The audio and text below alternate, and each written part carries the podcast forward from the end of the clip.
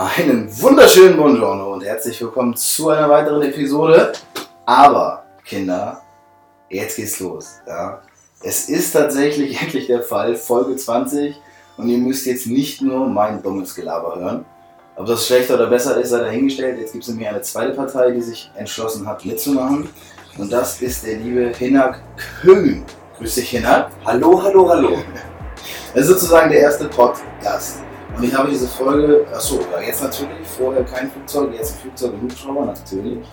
Ähm, die Folge heißt ganz einfach Hinak Köhn, wie schön kann ein Mensch eigentlich sein? Warum das Ganze so ist, werdet ihr sicherlich im Laufe der Episode noch herausfinden. Ähm, Hinak und ich haben uns dazu entschlossen, ich habe ihm die Wahl gelassen, ich habe gesagt, du kannst dir die Fragen, die ich so mir ein bisschen vorbereitet habe, kannst, kann ich dir zeigen oder wir machen das komplett spontan und noch bevor ich den Satz ausgesprochen habe, hat Hinak gesagt, dann machen wir komplett spontan. Und das ist auch so ein bisschen das Ding. Also ich habe auch ehrlich gesagt nur damit gerechnet. Und ich freue mich tatsächlich sehr, sehr, sehr doll, dass wir das jetzt zusammen aufnehmen. Ähm, ich bin auch ehrlich gesagt ein bisschen aufgeregt. Ja? Aber das kriegen wir zusammen schon hin. So. Aber bevor wir anfangen, möchte ich eine kleine Anmoderation über Hinak aussprechen. Ja? Hinak, das ist Moderator, Slam-Poet und Autor plus schönster Mensch der Welt.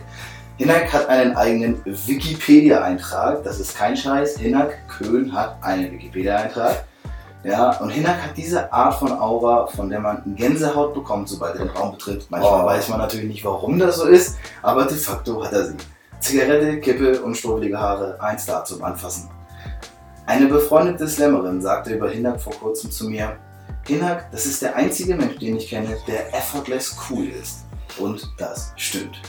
Ihr könnt Hinak jetzt leider nicht sehen, weil wir uns dazu entschieden haben, das Ganze nur per Audio aufzunehmen. Aber lasst euch gesagt sein, ich meine, vielleicht kennt ihr ihn ja auch über die ganzen Poetry Slams und so. Hinak hat, soweit ich das richtig in Erfahrung gebracht habe, über Wikipedia über 1000 eigene Auftritte in irgendeiner Form schon absolviert. Ja.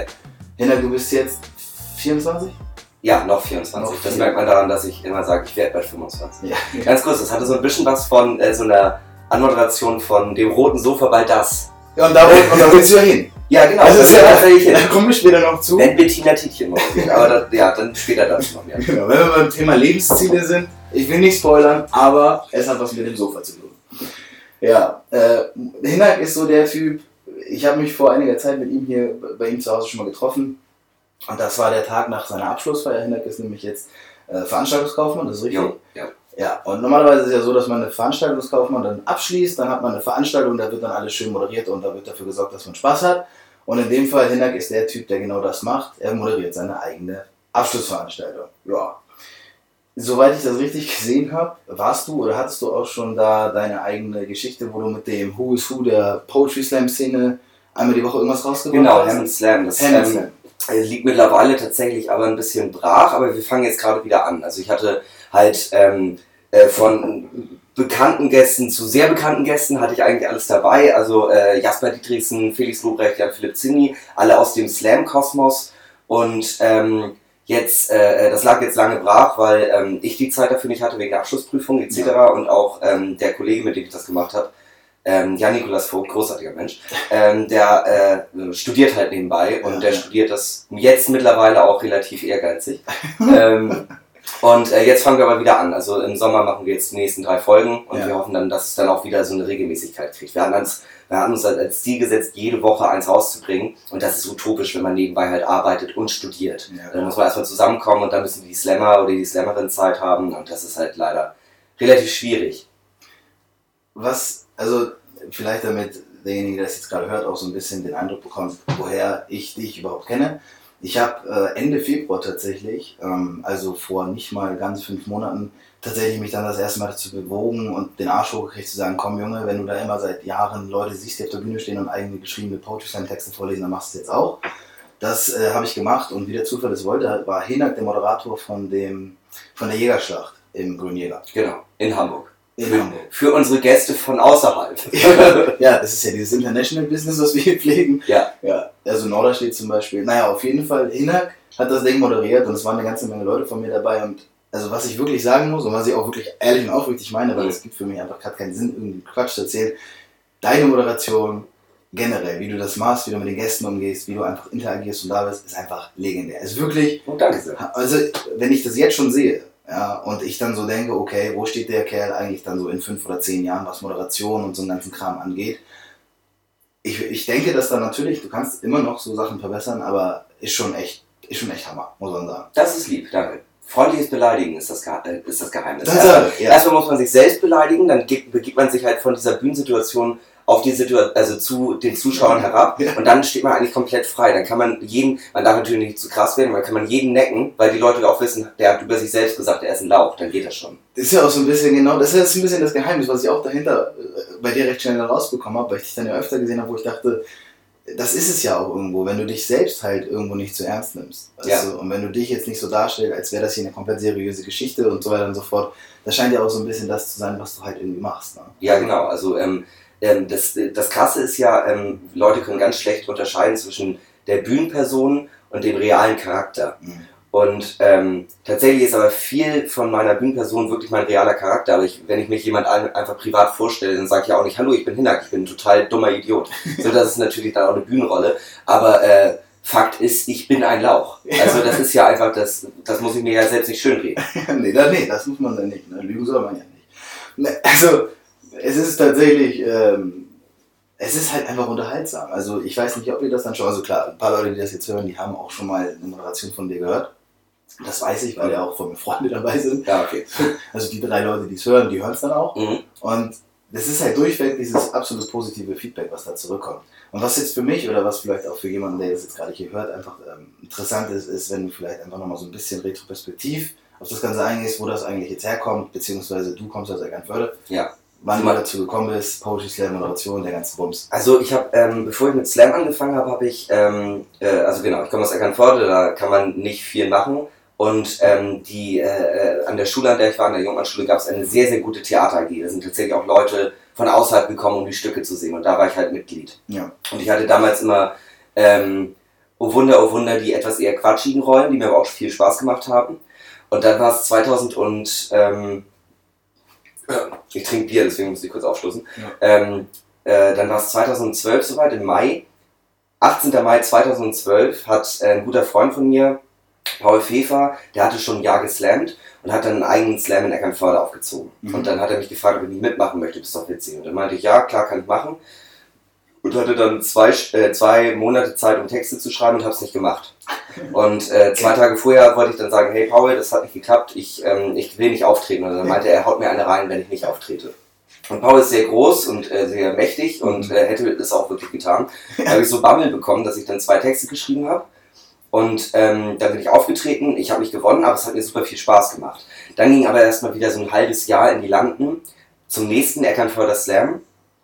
Und äh, da bin ich dann wieder aufgetreten, habe wieder nicht gewonnen, aber es hat mir Spaß gemacht. Da war dann ein Slammer aus Hannover, Tobi Kunze, der hat mich dann gefragt, ob ich nicht mehr nach Hannover kommen möchte und spätestens da war alles vorbei. Dann war ich erstmal so als Schreiberling unterwegs. Ähm, 2013 waren die deutschsprachigen U20-Meisterschaften für unter 20-Jährige in Kiel. Mhm. Da bin ich Zweiter geworden. Also der Titel heißt dann Vizemeister, aber am Ende habe ich halt einfach nur verloren. Also das heißt, also es ist ja nicht krass. Du Aber warst der beste Verlierer. ich war der beste Verlierer, genau, in dem Sinne stimmt das. Und ähm, genau, dann habe ich äh, ein Studium angefangen, das habe ich relativ schnell gekickt und bin zurück nach Kiel gegangen. Ähm, und da hat mich dann äh, Björn Höchster gefragt, ob ich mal auch mal einen Slam moderieren möchte. Und ich war tierisch aufgeregt, finde ich, habe es auch nicht gut gemacht, aber habe gemerkt, das macht mir fast noch mehr Spaß als einfach auftreten, weil man, man hat die meiste Bühnenzeit. Und schon beim Theaterspiel ist mir aufgefallen, ich mag es auf der Bühne zu stehen und ich mag es auch den meisten Redeanteil zu haben. Mhm. Und ähm, äh, ja, dann habe ich die Ausbildung in Hamburg angefangen und nach, ich glaube, nach einem halben Jahr wurde ich gefragt, ob ich die Jägerschlacht übernehmen möchte als Moderator. Ja, und genau, das habe ich dann halt gemacht. Ähm, und da habe ich dann, bin ich dann immer sicherer geworden. Dann kam PowerPoint Karaoke als nächstes Format, Mhm. was ich dann übernommen habe. Dann habe ich den Audimax Slam moderiert äh, vor 2000 Leuten. Dann habe ich den Deichbrand Poetry Slam moderiert vor 7000 Leuten. Und äh, jetzt moderiere ich relativ oft, unter anderem halt auch meine eigene Abschlussgala, aber ich habe auch schon Firmen-Events moderiert und so. Und ja, also so, so das war quasi der, der Weg dorthin. Und ähm, es ist tatsächlich für die Leute, die es jetzt interessiert und die auch eigentlich gerne selbst was moderieren möchten, ähm, äh, es ist eine Mischung aus sehr guter Vorbereitung und äh, sehr gutem Improvisationstalent. Am Anfang habe ich, äh, das ist Gute an Poetry Slam, denn ich habe ja zuerst Poetry Slams moderiert und die haben eine ganz klare Struktur. Ja. Da hat man erstmal was Vorgegebenes, wo man sich so lang hangelt. Und äh, du warst ja bei der Jägerschlacht, du hast ja mitbekommen, ich äh, mittlerweile mache ich fast eigentlich so eine halbe Stunde Soloprogramm am Anfang und dann geht erst der Slam los. Und äh, das ist natürlich auch eine Übungssache, eine, ähm, aber auch eine Sache, wo man auch einfach improvisieren kann. So ein Text ist vorbei, den Text immer schnell zusammenfassen, eine Auffassungsgabe muss äh, sehr schnell sein. Ja. Und dann auch so Firmen-Events, da denke ich jedes Mal, oh Gott, ich verhau das total, bereite Gags vor, die Gags sind furchtbar, ich schmeiß alle Gags über, über den Haufen und dann äh, improvisiere ich einfach und das funktioniert tendenziell wirklich immer besser. Aber das muss man halt auch in dem Fall können, was jetzt sehr ähm, egoistisch und selbstverliebt klingt, aber ähm, ich habe auch lange gebraucht, bis das geklappt hat. Ja, also äh, vor allem das, ähm, ich kenne es selbst so aus den, aus den Zeiten, wo ich, also wenn ich zum Beispiel irgendwo Reden gehalten habe und so ein Kram, es war natürlich geskriptet und vorbereitet, aber das, was tatsächlich immer am besten funktioniert, aber das liegt natürlich dann auch irgendwie, was für ein Typ man ist, ist dann irgendwo so das, was einfach spontan passiert. So. Ja. Und ich war ja vor, es ist gar nicht so lange her, das allererste Mal mit meiner Freundin zusammen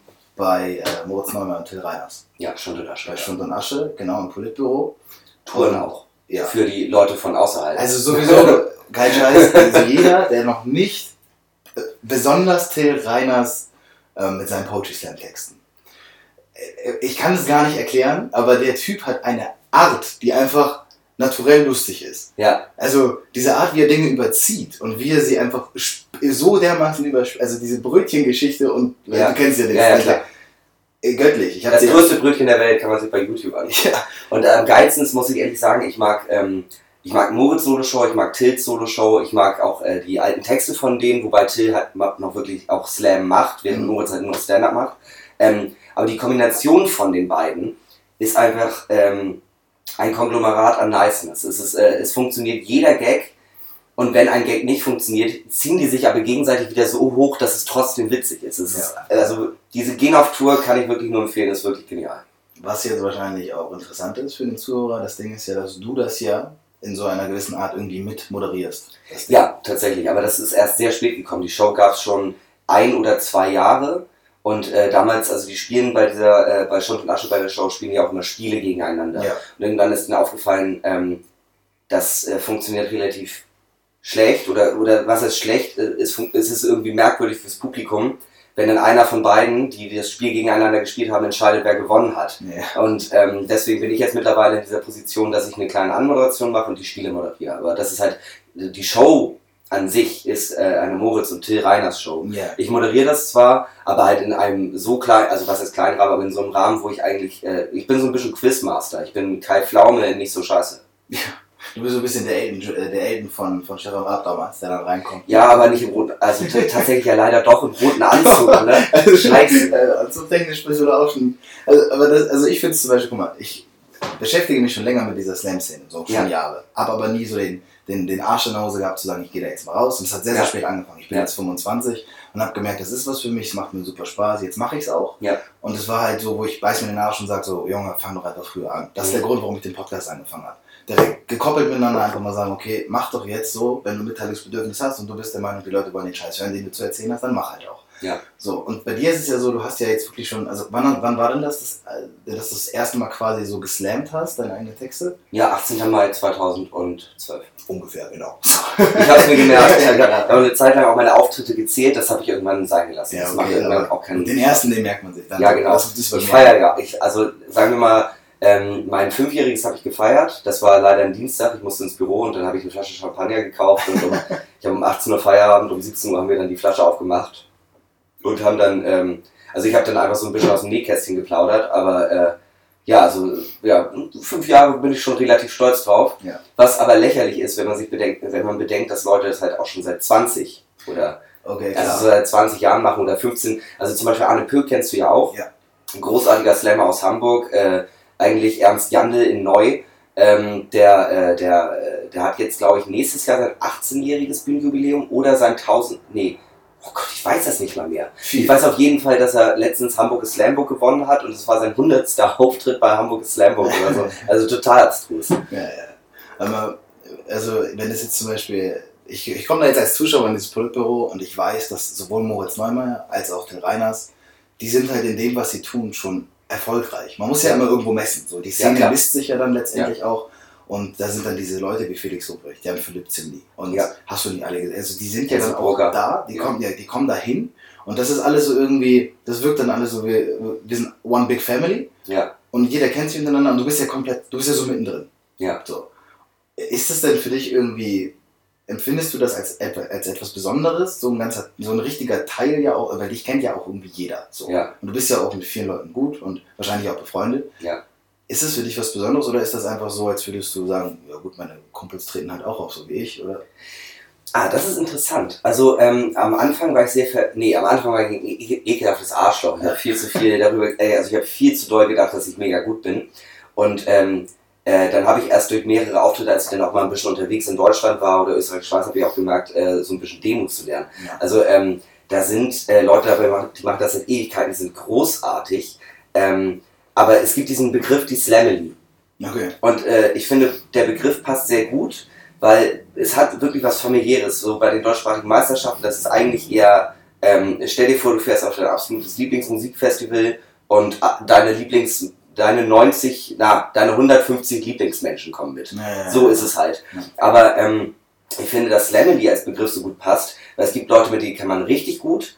Und dann gibt es den einen Onkel zum Beispiel, der immer ein bisschen zu viel trinkt auf dem Familienfest. Oder die Tante, mit der man nicht so richtig gut kann, aber man ist immer höflich. Und deswegen finde ich den Begriff so passend. Aha. Und ähm, ich finde das schon besonders, ein Teil davon zu sein. Insbesondere, ähm, weil äh, das jetzt in den letzten Jahren auch wirklich groß geworden ist. Und es gab tatsächlich einmal einen Moment, den ich unangenehm fand und im Nachhinein aber auch wieder sehr, sehr krass. Ich war mit Andy Strauß zusammen in Bamberg und dann kam ein Mädchen auf uns zu und meinte, ihr seid Andy Strauß und Hinner Köhn. Und ich dachte halt so, du, das ist Andy Strauß, der ist tausendfach bekannter als ich, aber sie kennt meinen Namen auch, Ja. in fucking Bamberg. Da Ja. kennt niemand den Namen Hinner. Ja. Und das fand ich, also einerseits so von dem, ich fand tatsächlich diesen, diesen, also das, das hört man jetzt natürlich nicht, ich mache äh, ganz peinlich mit den Fingern äh, diese Tüdelchen, äh, diesen Ruhmaspekt, ähm, den fand ich unangenehm, aber ich fand schon irgendwie cool, so, man hängt auch mit coolen Leuten ab, die meisten Leute sind so korrekt.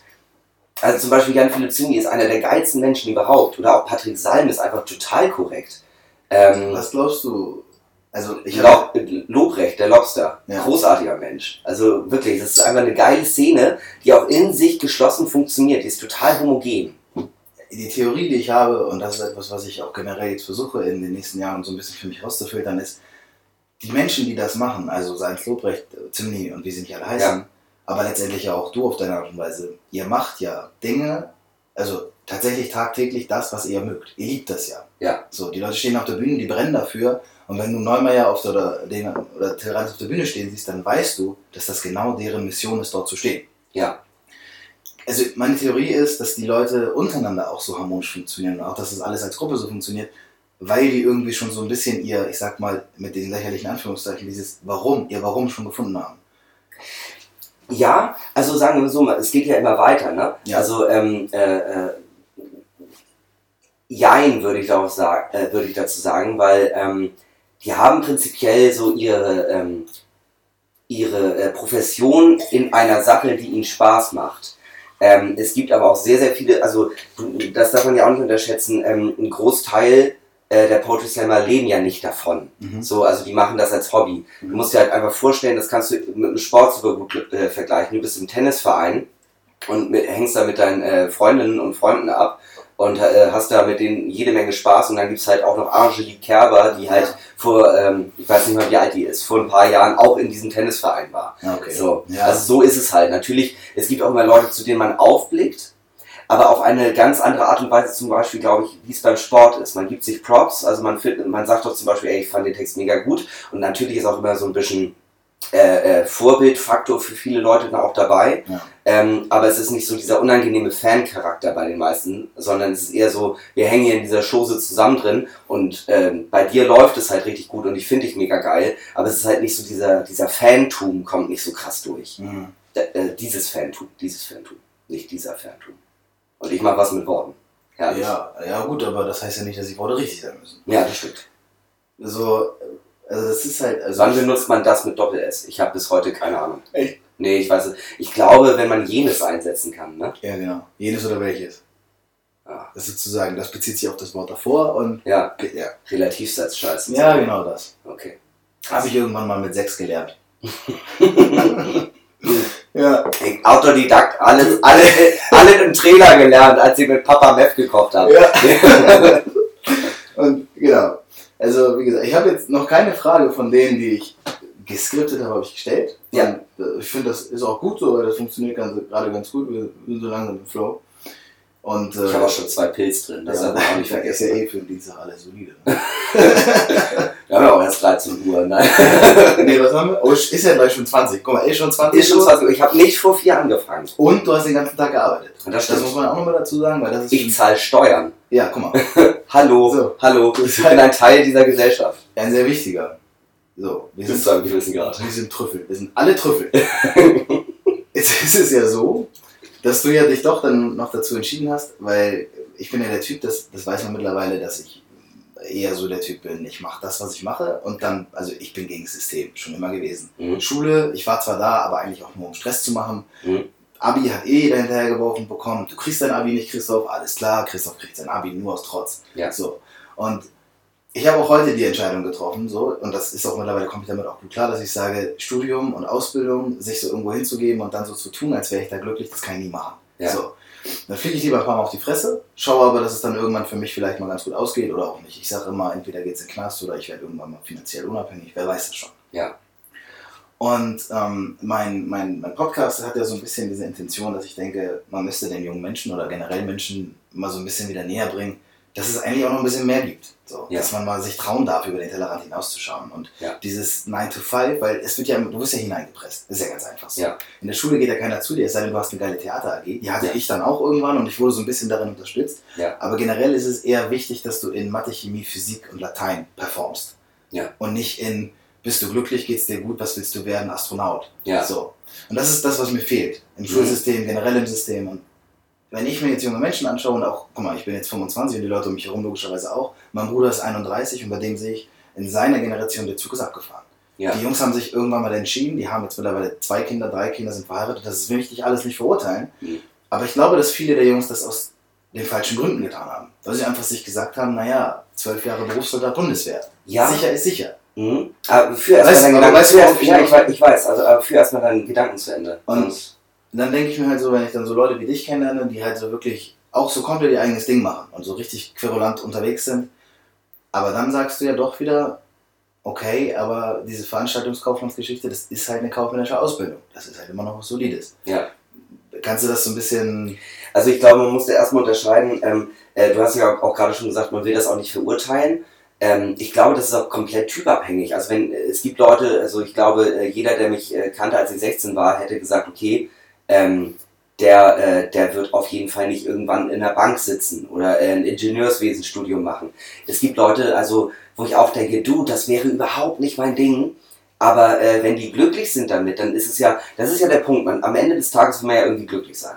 Und äh, wenn die damit äh, happy sind, dann ist es deren Ding. Wenn man irgendwie mit 35 merkt, okay, krass, ich habe eine eigene Sparkasse, aber der Job erfüllt mich nicht, Ja. dann, dann ist es scheiße. Aber erst dann, wenn du mit 35 denkst, ich habe eine eigene Sparkasse, who cares, ich fahre ein Lambo, dann ist ja alles nice. So, also wenn, wenn man äh, das selbst gut findet. Und ähm, ich habe ein Kulturwissenschaftsstudium angefangen und dachte, das ist genau mein Ding. Habe das ein Semester gemacht und gemerkt, das ist überhaupt nicht mein Ding.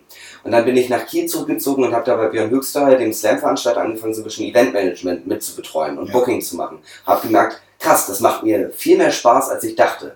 So organisieren und äh, auch Veranstaltungen durchführen. Ja. Dann ähm, bin ich äh, auf lustigerweise äh, durch Zufall erst darauf gestoßen, dass es diesen veranstaltungskaufmännischen Beruf gibt. Also, Ich wusste nicht, dass es das gibt. ja. Und dann habe ich ähm, äh, äh, halt Freunde angefragt, also andere Veranstalter angefragt, ob die mir vermitteln können, wer irgendwie gut ausbildet, etc. Und dann bin ich halt über Umwege dann zu diesem sehr, sehr guten Ausbildungsberuf gekommen, ähm, äh, beziehungsweise Ausbildungsplatz und habe das dann halt gemacht. Und zwischenzeitlich gab es auch zwei, drei Momente, wo ich dachte, okay, das ist auch wirklich sehr stressig und es ist ein Job, wo man viel Stressresistenz braucht und so. Aber ich habe gemerkt, ähm, ich bin trotzdem, ich gehe abends ins Bett und mir geht's, äh, also sagen wir so, wenn es mir schlecht ging, ging es mir nicht wegen des Jobs schlecht. ja, okay. Und ich bin jetzt fertig mit der Ausbildung und wurde übernommen und arbeite äh, und arbeite jetzt immer noch im Betrieb. Und es ist nicht so, dass ich denke, oh, okay, ich mache das fürs Geld, sondern ich mache das, weil es mir Spaß bringt. Und das ist halt, das ist halt interessant, weil ich halt lebe ja quasi zweischneidig. Auf der einen Seite habe ich mein Künstlerleben, Ja. auf der anderen Seite habe ich mein, ähm, meine, meine feste Bank, meinen Brotberuf. Und ich würde niemals auf meinen Brotberuf verzichten wollen, weil ich weiß, dass es künstlerisch nicht so gut läuft, dass ich davon leben könnte. Und ich will meinen eigenen Lebensstandard wahren, weil ich weiß, dieser Lebensstandard macht mich glücklich. Und wenn der Job Spaß macht und mein Hobby, mit dem ich zusätzlich noch Geld verdienen kann, dann ist ja eigentlich alles perfekt. So könnte es meinetwegen, gut, es könnte, sagen wir mal so, also es könnte mit äh, dem künstlerischen Kram noch ein bisschen besser laufen, aber so könnte ich prinzipiell jetzt bis 50 hätte ich kein Problem mit. Hast du das Gefühl, wenn du, also das, okay, vielleicht muss ich vorher voranschieben, Ja. ich weiß es ja, aber das ist ja auch klar, der, der ähm, dein Ausbilder ist ja Kampf der Künste gewesen. Genau, Kampf der Künste, äh, der international größte Slam-Veranstalter in, ja, international. ja. Und äh, dass du dann irgendwo dort, sag ich mal, so die, den Haken hinschlägst und sagst, okay, hier eine Ausbildung machen, Jackpot, so, das kann ich, das kann ich absolut Ja. verstehen. Und äh, finde ich auch, ich finde es wirklich gut, so, weil Ja. ich denke, dass du damit ja auch das Richtige getan hast für dich und das empfindest du ja auch.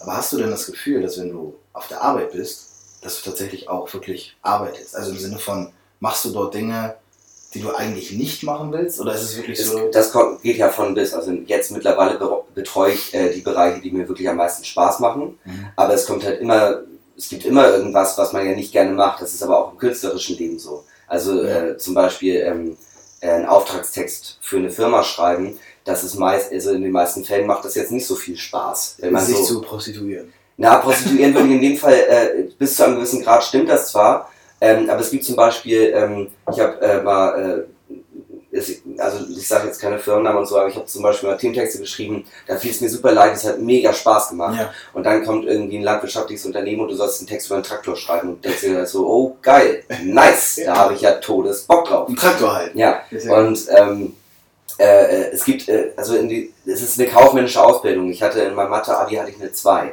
Äh, hatte ich eine 2, hatte ich zwei Punkte. So. Keine Angst, Leute.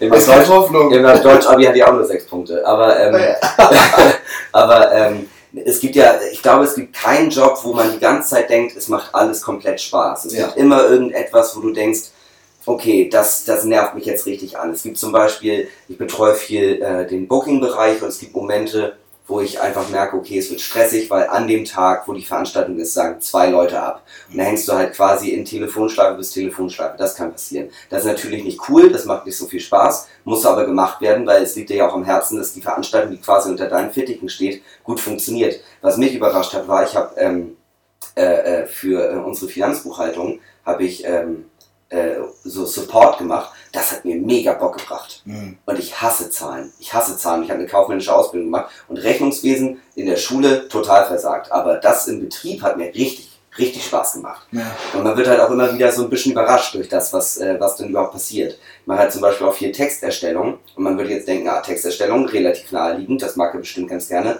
Es gibt Tage, wo ich, äh, das ist eine Kreativarbeit, wo ich einfach morgens aufwache und weiß, ich kann heute nicht vier Seiten schreiben, weil das einfach am Ende scheiße wird. Und Ist dann, das so? quält man, Also, und du- dann quält man sich da durch, ja. Das hast du also auch so. Ja. Ich habe habe dich das einmal gefragt, das weiß ich noch, weil ich habe äh, meine Poetry Slam Karriere, das muss man ja so nennen, weil man das ja macht, ähm, angefangen und habe gemerkt, ne, das Problem, also der größte, das Schlechteste, was mir passieren konnte, war, ich habe gewonnen. Also Ja. ich habe die Jägerschlacht, die du moderiert hast, gewonnen. Ja. Den zweiten Auftritt danach, äh, Haus 73 gewonnen.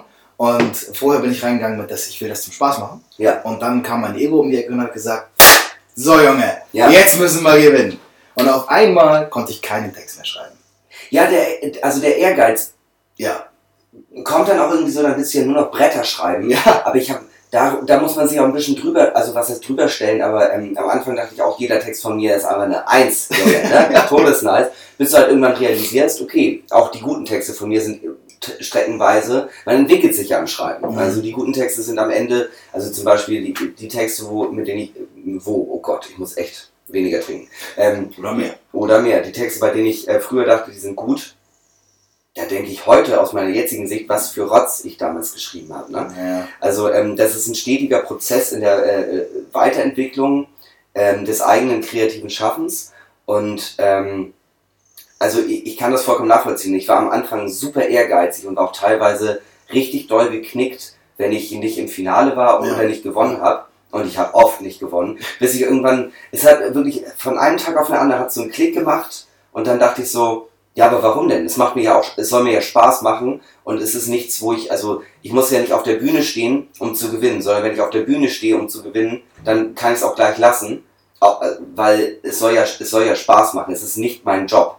Es ist ja dieses Gefühl, was dabei entsteht, um das Ja, es geht. ja. Es geht ja darum, auf dieser Bühne zu stehen und man weiß ja auch, dass die Menschen gerade erwarten auf der einen Seite was von dir, auf der anderen Seite weißt du ja auch dann als, als Poet, als Künstler, dass du jetzt deine Worte vermitteln kannst. Ja. So, das ist ja Und auch das- ein Privileg. Das ist auch äh, ganz krass. Also ich hatte, äh, ich hatte Situationen, wo das Publikum meinen Text total beschissen fand, aber ich hatte das Gefühl, ich habe einen guten Auftritt gehabt. Ja, weil, er, weil ich halt Spaß hatte. Und ähm, in erster Linie will man das Publikum ja unterhalten. Es geht mit ernsten Texten, es geht mit lustigen Texten. auf jeden Fall. Aber ähm, äh, wenn, wenn du es nur noch machst, um das Publikum zu unterhalten, gerade beim Poetry Slam, dann ist irgendwie auch was Falsches dabei. Weil, also klar, man kann Comedy-Texte schreiben, aber äh, mir, ähm, auch bei meinen Comedy-Texten versuche ich irgendwie bei den Leuten irgendwie was zu wecken. Dass Ja. die sich an irgendwas wieder zurückerinnern oder irgendwie oder irgendwie äh, eine Verbindung zu mir auch kriegen.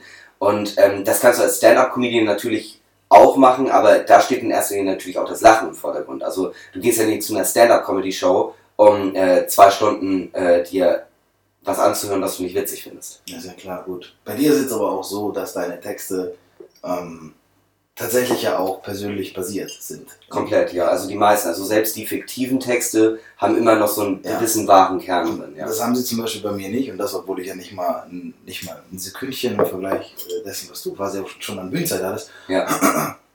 Bei mir geht es eher darum, dass ich versuche, so einen Link zwar zu schaffen, aber ich denke mir, die Geschichte ist dabei irrelevant. Also wenn ich einen Roman schreibe, schreibe ich einen Roman und wenn es eine Autobiografie ist, dann eben das. ja. Und bei dir ist das und das ist, ich denke, das hat man jetzt, wie lange sind wir jetzt? Gute halbe Stunde sind wir jetzt dabei. Schon Ja. krass. Und also man kann mir halt nicht erzählen, dass man, obwohl wenn man dich nicht sieht, auch wenn man dich nicht kennt, das, was du halt ausstrahlst, das ist halt dieses schwere Wort, das ich nicht aussprechen kann, das ist halt Authentizität und zwar zu 100 Prozent. Ja.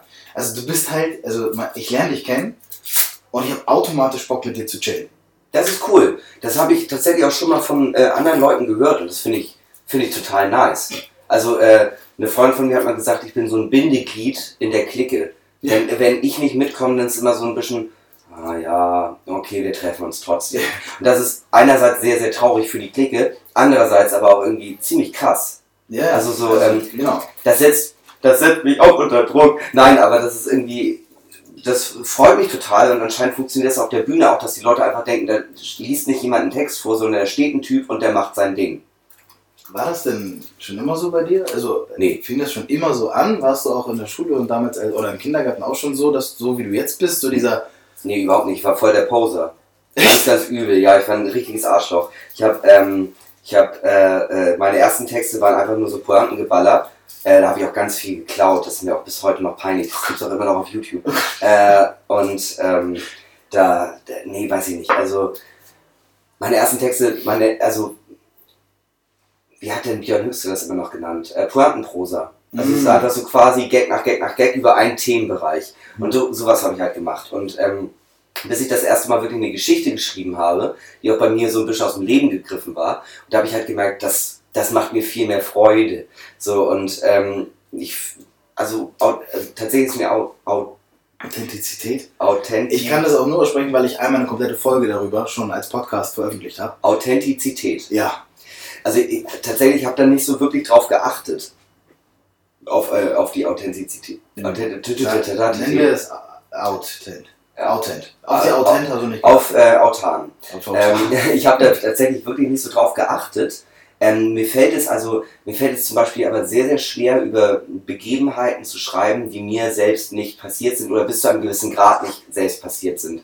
Also ähm, ich brauche, ich brauche, also ich kann mich ganz schlecht, glaube ich, in andere Leute reinversetzen und dann über etwas schreiben, was mir selbst nicht passiert ist. Also ich könnte zum Beispiel ganz, weiß ich nicht, ist jetzt auch ein bisschen geschmacklos, aber ich könnte, natürlich könnte, na, nee, ich brauche ein anderes Beispiel. Das Nee, nee, nee, nee, sagen. nee. Nimm das Beispiel. Ich, hab, Das ich wollte jetzt sagen, ich kann nicht über einen Schwangerschaftsabbruch schreiben. Nö. Das äh, liegt einerseits daran, dass ich ein Mann bin, aber andererseits auch, äh, wär- wäre, ich, äh, wäre ich eine junge Frau ähm, und hätte das hinter mir Ja. äh, und hätte das nicht hinter mir, könnte ich auch nicht drüber schreiben, wenn mein Charakter gleich bleiben würde. Nee. Weil ich mich da einfach nicht reinversetzen kann. Ich würde es mir auch niemals rausnehmen, darüber zu schreiben, weil ich Angst hätte, Leute damit zu verletzen, die das dann wirklich erlebt haben. Weißt du, dass ich, so ich, dass ich quasi tr jemanden trigger. Mhm. Das wird, und deswegen schreibe ich auch in erster Linie lustige Texte.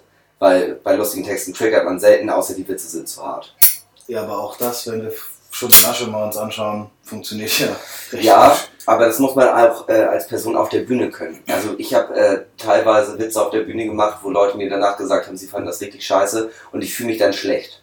Ah, ja. Und ich glaube, ähm, äh, ähm, es gibt Leute, die äh, auf der Witze solche, äh, auf der Witze, oh Gott, auf der Bühne solche Witze machen, die ähm, äh, und dann kommt jemand zu denen und sagt, ich fand es überhaupt nicht witzig und denen ist es halt egal, weil die halt sagen, okay, du fandest es nicht witzig, alle äh, 299 anderen Gäste fanden es aber gut. Mhm. Das ist halt so eine, so eine auch eine, auch eine Ethiksache, würde ich fast schon sagen. Also ich könnte, also ich fühle mich tatsächlich immer schlecht, wenn jemand sagt, das fand ich furchtbar.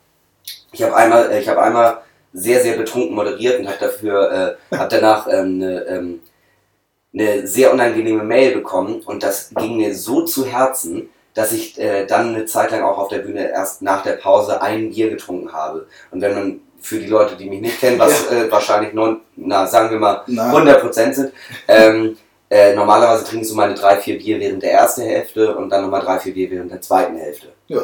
ja, so ein solider Schnitt. Also auch ein bisschen doll. Ja, ja, ich weiß, was du meinst, klar. Das ist überspitzt dargestellt. Nur, das ist, glaube ich, auch etwas, was dich ja dann auch als Person auszeichnet, ist, dass du eben, du gehst ja auch als Hinak auf die Bühne. Ja. Und du gehst auch als Hinak von der Bühne. Mhm. Und das ist, voll. ja, voll, genau. Nein, also ich weiß nicht, also äh, ich glaube tatsächlich, ähm, bis zu einem gewissen Grad auf der Bühne äh, äh, dann wirklich ich zu sein, liegt auch daran, dass die Leute quasi sehen, oh krass, der hat wirklich schon viel getrunken. Und ähm, die merken das ja auch an der Moderation. Bisher hat sich aber, äh, es war halt der eine Abend, wo sich mal jemand beschwert hat. Ähm, und ansonsten waren die Leute, also ist es den Leuten, glaube ich, nicht so wirklich aufgefallen, Ja. aber ich trinke halt wirklich viel dabei. Ne? Aber die Leute achten ja auch nicht auf mich bis zu dem Punkt, wo ich wieder das Mikrofon in der Hand habe. Und ab einem gewissen Grad rede ich ja relativ wenig. Ja, Ich werde ruhig. Und schlafe ein. Nein, das, das nicht, aber das äh, ist noch nicht passiert. noch nicht. Aber man weiß ja, komm, kann kommen. Ähm, das ist auch wieder so eine, ich habe nur noch eine kleine lustige Anekdote dazu, weil die äh, besagte befreundete Slammerin, mit der ich mich einst unterhielt, die auch diesen Satz aussprach, Hinak ist effortless cool. Für die Leute, die kein Englisch sprechen, geht euch vergraben. Also das heißt im Endeffekt, Hinak, das ist ja diese authentische Art, ist halt der Typ, wo du einfach denkst, so, ja, also der, der macht nichts und ist dabei eigentlich cool. So. Und das ist ihr halt so dann in dem Zusammenhang aufgefallen und mir natürlich dann auch am Anfang. Die kennt ich auch schon länger. Und sie war letztens, äh, wart ihr unterwegs, irgendwo am Arsch der Heide draußen auf so einem Ja, oh Slam-Event. Gott, oh Gott. Das war irgend so ein, so ein großes Event, was draußen war. Ja, Und ihr solltet da so mit ein paar Slammern hin ja, und solltet dann aber auf der jungen Bühne auftreten. ja.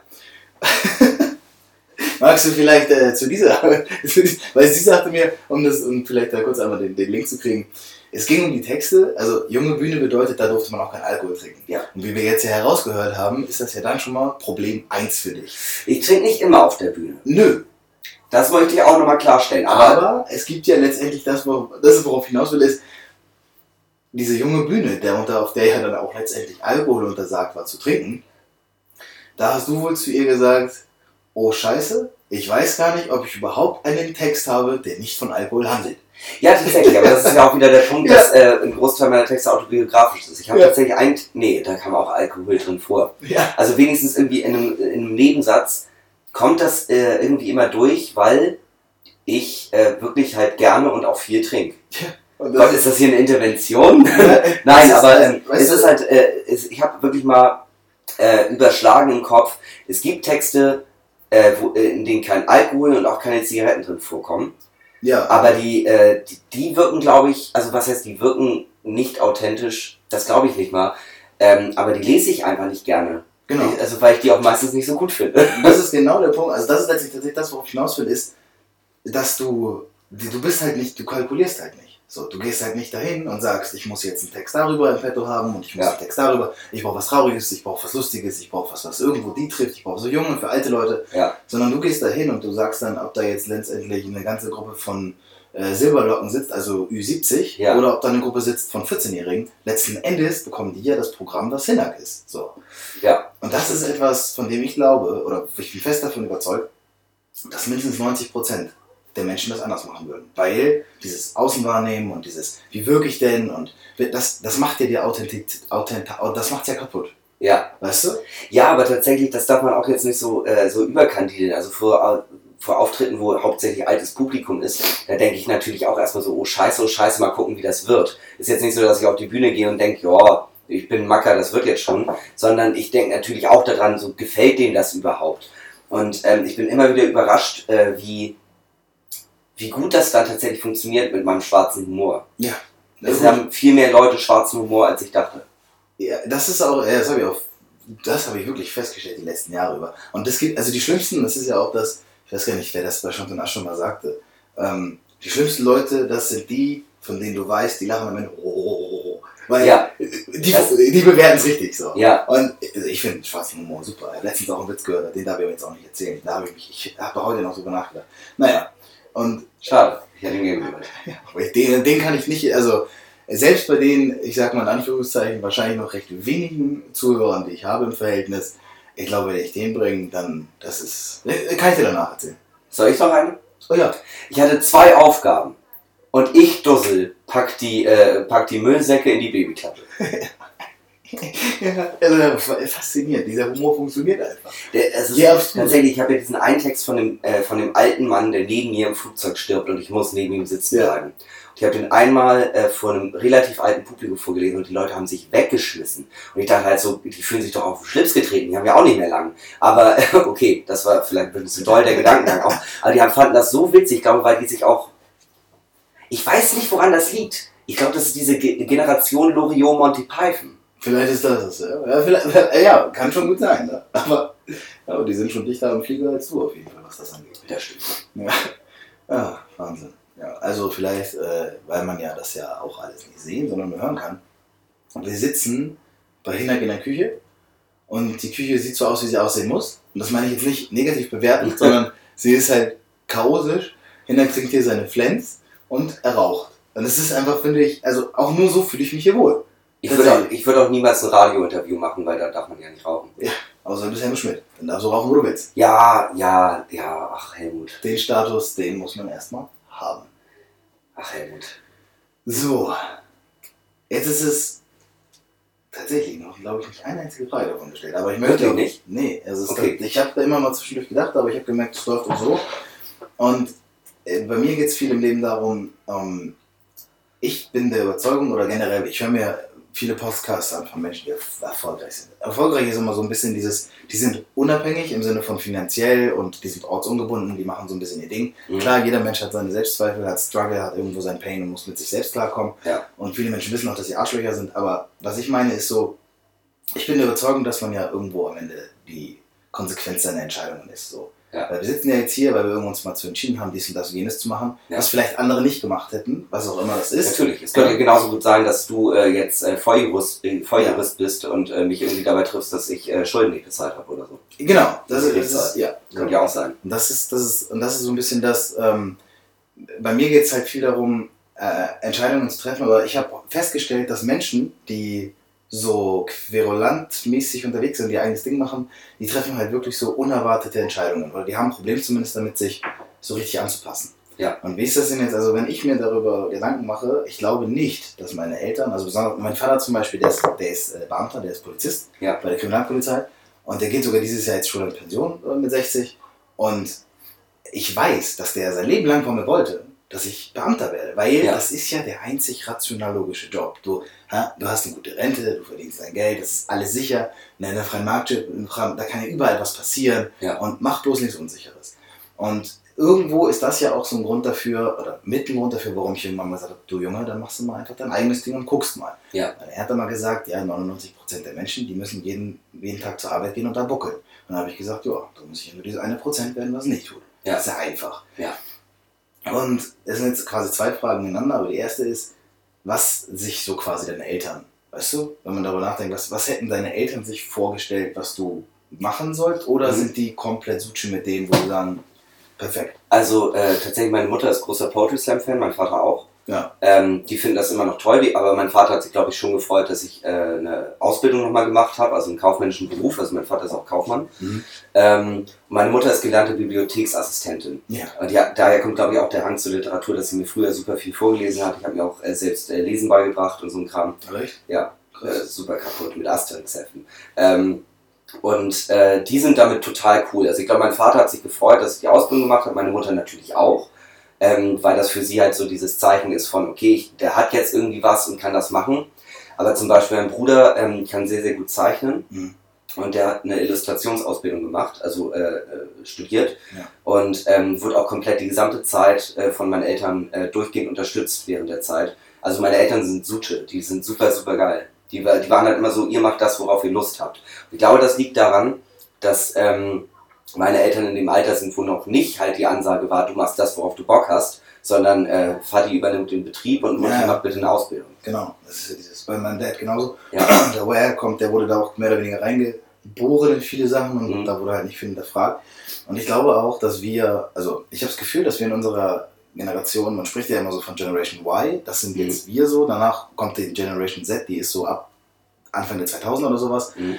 Und Was, was macht denn überhaupt äh, Y und Z jetzt aus? Y macht aus, Was dass soll ich wir, tun, ne? ja, wir sind Individualisten, nennt Ja. man das. Wir sind eine Generation von Menschen, die der Meinung sind, wichtiger zu sein als jeder andere. Das ist dieses, was ich nenne, das Influencer-Syndrom. Also, dass Ja. du, jeder möchte, egal was man mir erzählt, die Menschen, die du kennenlernst, die sagen, wenn du die vor die Wahl stellst, du sagst, Junge, ich mache dir heute einen Account auf Instagram mit 100.000 Followern, dann gib mir einen, der Nein sagt. So. Ja. Ich glaube, das wäre früher noch mal ein bisschen anders gewesen. Da hätten Ja. die Leute, was, was, soll ich jetzt erzählen? So Quatsch. Ja. Aber dieser, dieses Fame, dieses, diese Schnelllebigkeit und dieses sich entwickeln können, ich finde das auf der einen Seite gut, weil ich glaube, es gibt, es gab nie privilegiertere Zeiten. Ja? Ja. Egal was auf der Welt passiert, ich bin trotzdem der festen Überzeugung, in Deutschland zu leben, aufzuwachsen und hier zur Schule zu gehen und so weiter und so fort, das ist das größte Privileg, was man haben kann. Ja. Ich glaube, es gibt vielleicht zwei oder drei andere Länder auf der Welt, denen es ähnlich geht wie uns. Ja. Absolut Gott-like. So. Ja. Also auch wenn ich nicht an Gott glaube, aber.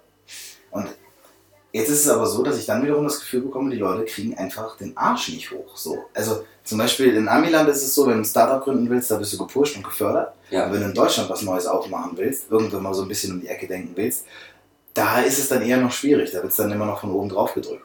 Ist es denn, nimmst du das jetzt auch so wahr? Weil guck mal, du bist ja bei Kampf der Künste jetzt auch schon ein bisschen lange und Kampf der Künste, die haben sich ja, die sind ja auch vor, wann sind die gestartet? Vor zehn Jahren oder? Ähm, 2005 noch als Verein. Als Verein, ja. Ja. Noch, sogar als Gemeinnütziger hast du erzählt, ne? Ja, wir sind auch eine gemeinnützige GmbH. Ja. Ja. Nee, genau. Ja, aber ich, ich weiß, worauf du hinaus möchtest. Ähm, dadurch, dass ich in dem Metier fast gar nicht arbeite, ähm, ist das natürlich schwer einzuschätzen. Also ich glaube tatsächlich, wenn man, man ich glaube tatsächlich einfach äh, in äh, unserer äh, wunderschönen Marktwirtschaft ist es einfach sehr, sehr schwer, eine gute Idee zu haben und äh, die umzusetzen, ist gar nicht der Punkt. Aber ich glaube, ab dem Moment, wo sie umgesetzt ist, dann kommt erstmal der, äh, der Moment, das Momentum, wo, ähm, also sagen wir so, nehmen wir an, ich will eine Serie produzieren. Ja.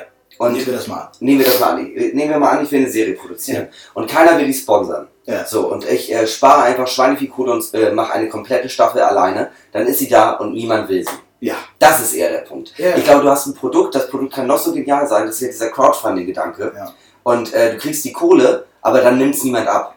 Ich glaube, das ist eher, der, äh, eher das Problem. Also ich glaube, die Leute äh, sind einfach nicht offen für Neues. Ja. Sowohl die Geldgeber als auch der Konsument am Ende. Also äh, wer würde, keine Ahnung, es gibt ja so viel, so viel Shit, der dann wirklich produziert wird. Zum Beispiel eine Nerf Gun. Ja. Hat jede scheiß Werbeagentur Ja. mittlerweile und dann machen wir, hey, ihr seid alle unterbezahlt, aber dafür Nerf Gun. ja, wirklich. Ja. Aber, aber ähm, äh, warum gibt es dann nicht sowas wie, ähm, ja, keine Ahnung, irg- irgendwie was. Es gibt, es gibt Crowdfunding-Projekte, die wirklich gute Ideen haben.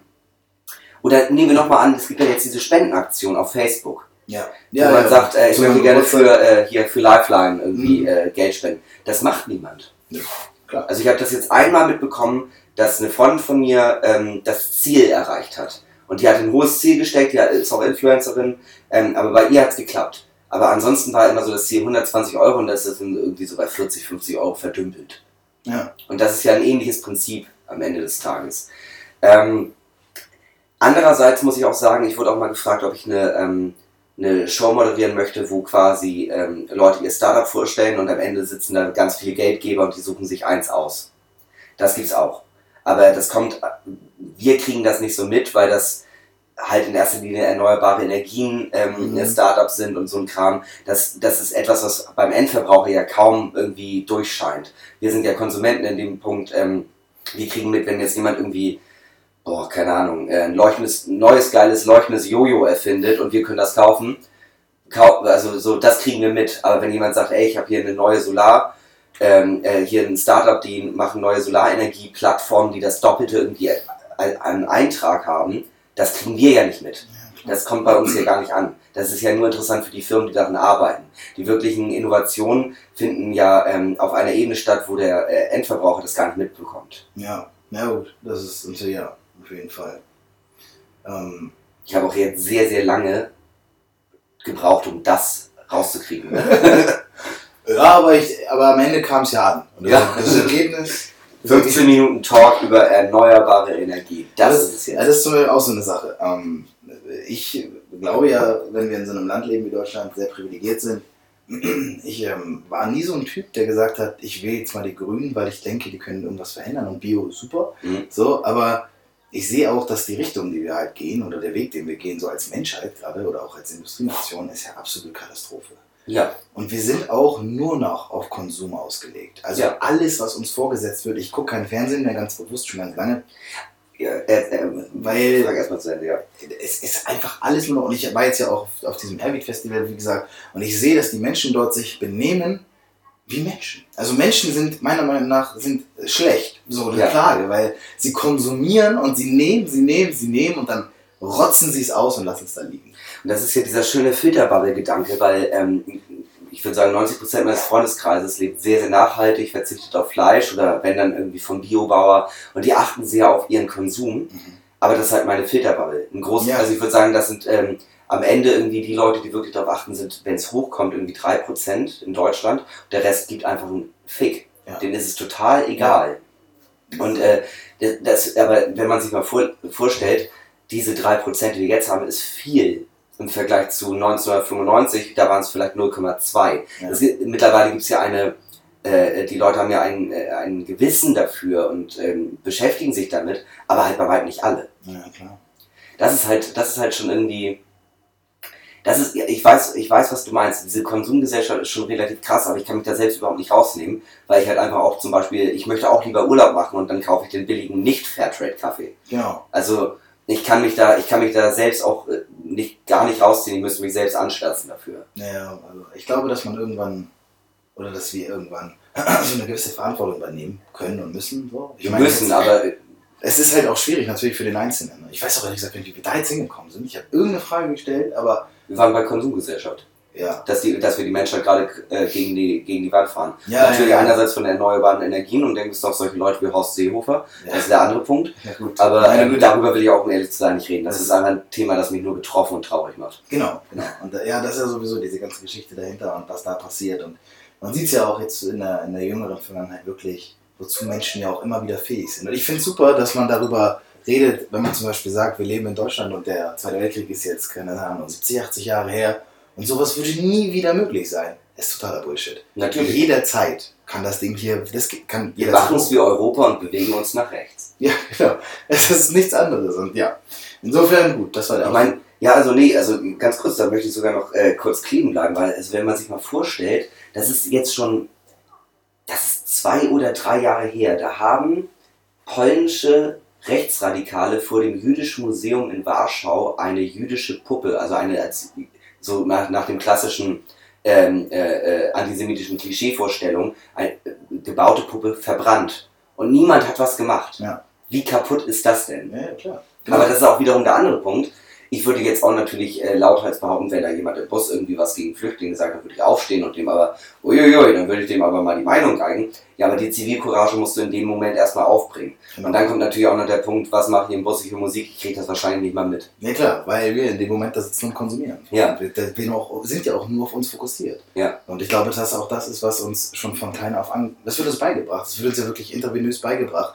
Das geht darum, sei, dein, sei der Teil der Gesellschaft, trage etwas dazu bei. Und füge dich diesem Zahnrad, in das du jetzt mal hineingebaut wurdest, ist, einfach an. Ja, So. aber am Ende geht es um dich Ja. oder um deine Familie. Ja, ja, ja. Und das ist, das ist schon, also für die meisten Leute ist ja irgendwie so mein Teil der Gesellschaft ist, ich, ähm, äh, entweder ich spende was und mein Gewissen ist befreit Ja. und natürlich die Lohnsteuerabgaben, das ist natürlich auch ein ganz großer Punkt.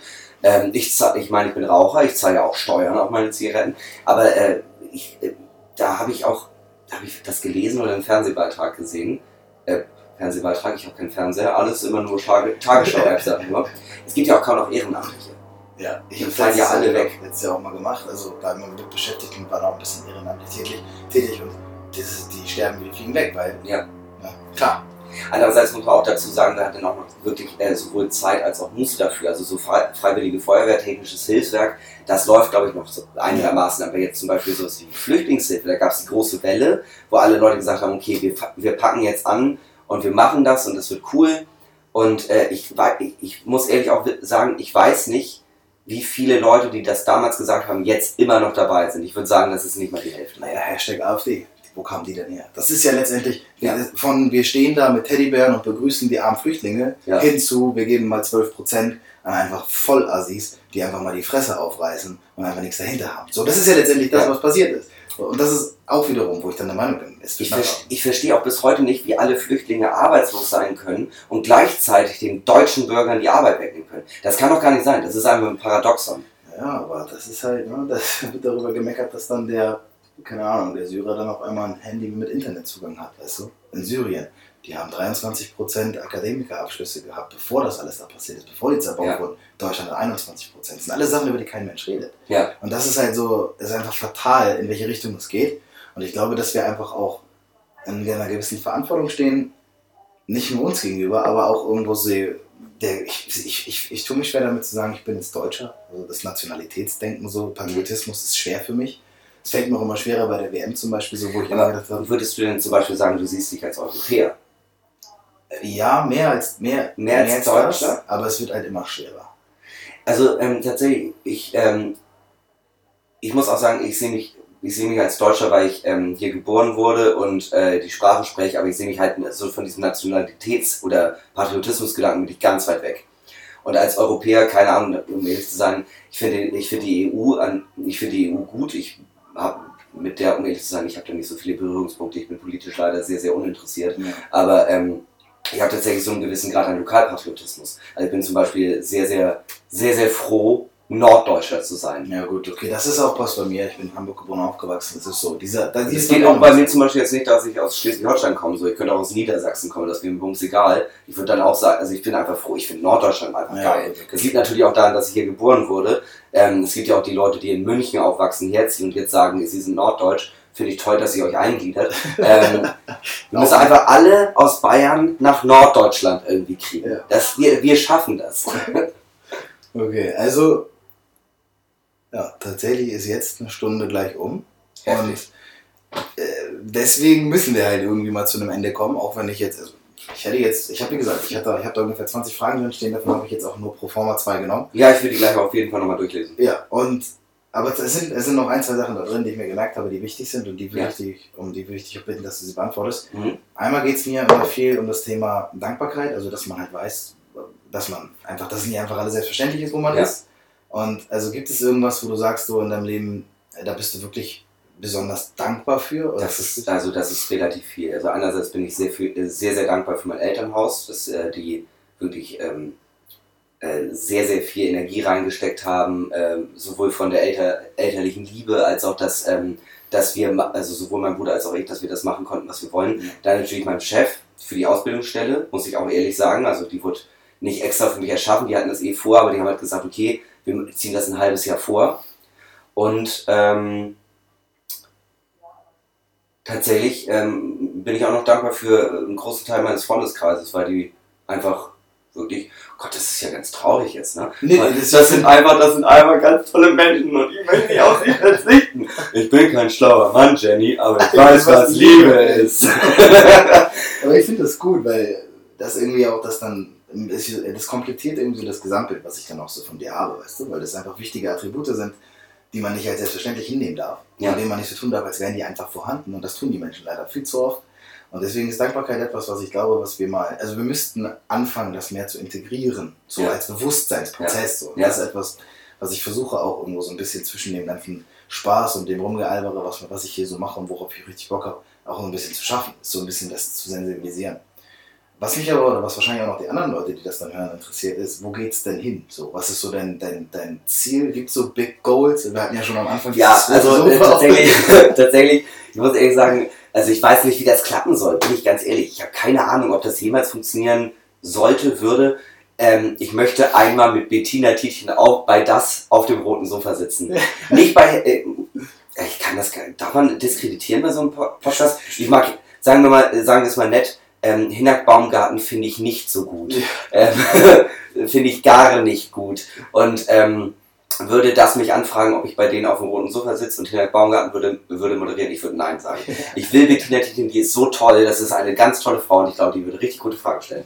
ähm, Wer weiß. Nee, aber ähm, ja, also das ist tatsächlich so, so der Awkward-Traum.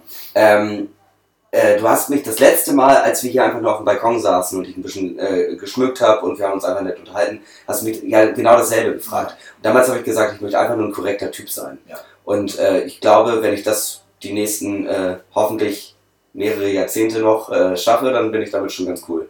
Und wenn das mal kein gebürtiger Abschluss ist. Ne? Und das ist, es geht darum. Es geht darum, glücklich zu sein, es geht darum, ne, wie du sagst, ein korrekter Typ dann zu sein. Und das ist, glaube ich, tatsächlich etwas, wo man sich eine ganze Menge von abschneiden sollte. Und, Eine Rolle. ja. Ich danke dir. Es Ja, hat sehr, sehr. Spaß gemacht. Ich würde jetzt auch noch eine Stunde weiter mit dir aufnehmen, aber irgendwie gibt es immer so einen zeitlichen Rahmen vom Aufmerksamkeitsspanne her. Ja klar, ist kein Ding. Wir können Aber- noch mal eine zweite machen sonst. Aber vielleicht bin ich dann auch nüchtern. Ja, das machen wir dann wann? Dann besuche ich dich für Arbeit. Das wäre auch mal witzig. Ja. Naja. Vielen Dank und ich hoffe, es hat euch gefallen. Wenn nicht, ganz ehrlich, dann kann ich auch nicht mehr helfen. Das war jetzt der Dann Real müsst ihr auch ein, einfach nicht mehr einschalten, Ja, dann- ihr dummen Wichser. So. Ja, gut, das habe ich jetzt nicht gesagt. Hm. Aber das habe ich hier. Ich bin nie wieder da. stand hier. ja, vielen Dank. Und ich muss jetzt erstmal ein Fenster aufmachen, mir ist ordentlich warm. Und bis zum nächsten Mal, Kinder. Na? Out.